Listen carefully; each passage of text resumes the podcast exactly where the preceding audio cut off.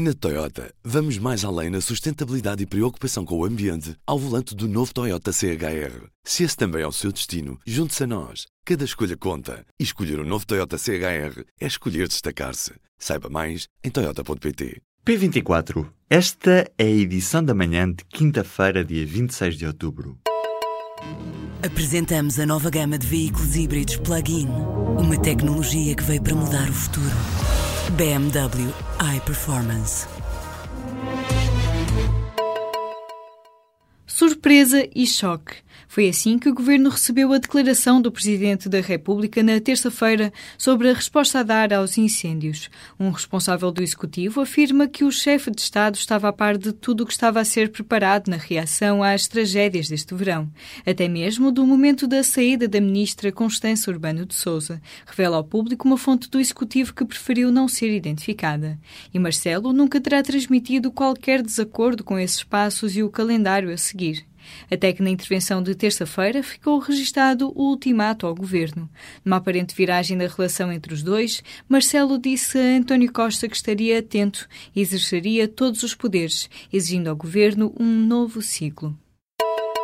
O Parlamento Europeu atribuiu o Prémio Sakharov para a Liberdade de Pensamento 2017 à oposição democrática ao regime do presidente Nicolás Maduro, na Venezuela para os eurodeputados, os membros da bancada da oposição da Venezuela, que formam a maioria da Assembleia Nacional, bem como os dirigentes de partidos políticos condenados pelo regime a penas de prisão por delito de opinião, personificam o movimento da defesa da liberdade de expressão e dos direitos humanos na Venezuela e por isso merecem este prémio.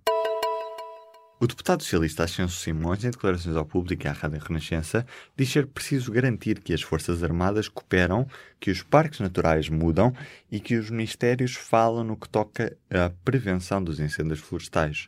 Ascenso Simões, que já foi secretário de Estado da Proteção Civil de António Costa, deixa agora muitos alertas ao Primeiro-Ministro. Fui secretário de Estado do Dr. António Costa e conheço bem a realidade concreta do, do funcionamento do Primeiro-Ministro. Portanto, há uma coisa que eu sei: o Primeiro-Ministro vai ter nesta reforma um papel decisivo até na capacidade que vai conceder ao uh, engenheiro Tiago Oliveira para que ele possa ser um elemento central na afirmação do novo modelo de forma transversal.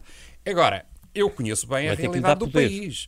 Por exemplo, se me disser vai ser fácil transportar para o Ministério da Defesa e para, e para a Força Aérea a contratação dos meios e a gestão dos meios aéreos, não, não vai ser fácil. Diz ainda que a reforma de combate ao fogo tem quatro anos de atraso. Fala no Ministério da Agricultura arcaico e que vai ser precisa paciência e muita coordenação.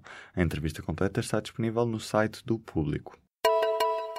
O Conselho Superior da Magistratura informou nesta quarta-feira que abriu um inquérito ao juiz Neto de Moura, autor do polémico acórdão do Tribunal da Relação do Porto. O acórdão é assinado ainda pela desembargadora Maria Luísa Arantes, também visada no inquérito disciplinar. Ao confirmar uma pena suspensa num caso de violência doméstica, o coletivo de juízes de segunda instância censurou a vítima devido a uma relação extraconjugal. O Conselho Superior da Magistratura vai analisar as queixas referentes ao acórdão no próximo próximo Conselho Plenário, a 5 de dezembro. A equipa de Rui Rio quer colocar as diretas do partido noutro patamar, como se fosse uma eleição primária para a escolha de um primeiro-ministro. É aí que a estratégia está a ser concentrada, em fazer passar a ideia de que Rui Rio é o candidato mais bem posicionado para disputar as eleições legislativas com António Costa em 2019. A preocupação da equipa de Rui Rio é a de passar uma imagem de credibilidade e de responsabilidade do candidato. E se as sondagens animam a corrida de Rui Rio, uma sondagem Aximage para o Correio da Manhã, publicada no domingo, dava Rui Rio com uma percentagem acima dos 60% como melhor candidato a primeiro-ministro e como o melhor para combater António Costa. Os deputados brasileiros salvaram Michel Temer pela segunda vez. Nesta quarta-feira, a Câmara dos Deputados do Congresso Brasileiro analisou a segunda denúncia contra o presidente e impediu que o processo seguisse para os tribunais. É a segunda vez que tal acontece num espaço de três meses. Desta vez, votava-se a denúncia apresentada em setembro pelo então Procurador-Geral da República. Rodrigo Janot acusava o presidente de obstrução à justiça e participação em organização criminosa. A oposição organizou-se para forçar o adiamento da votação, estando ausente da sessão plenária. Só ao fim de oito horas, desde o início da sessão, houve quórum suficiente para que se iniciasse a votação.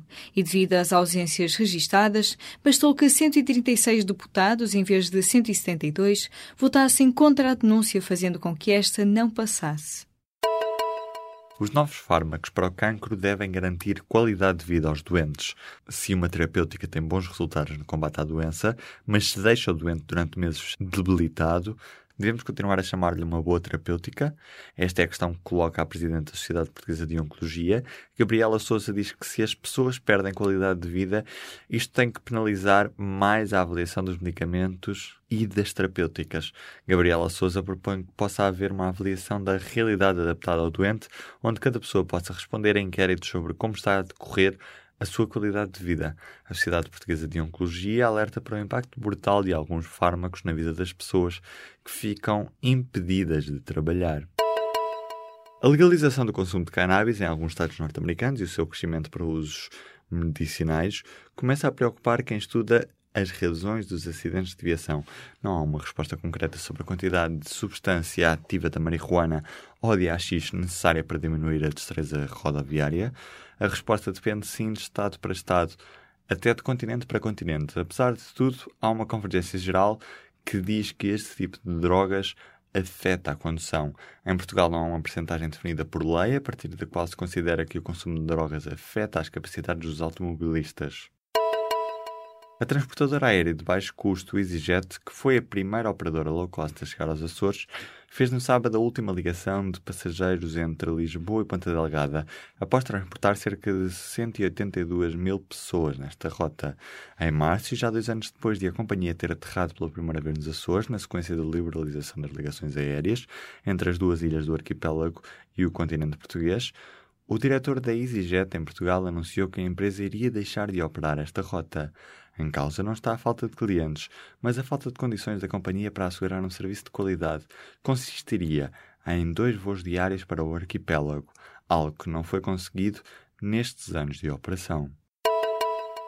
A Nokia registrou perdas líquidas no valor de mais de mil milhões de euros nos primeiros nove meses deste ano, valor que representa uma queda de 23% em relação aos números registados em igual período de 2016, adiantou esta quinta-feira a empresa finlandesa.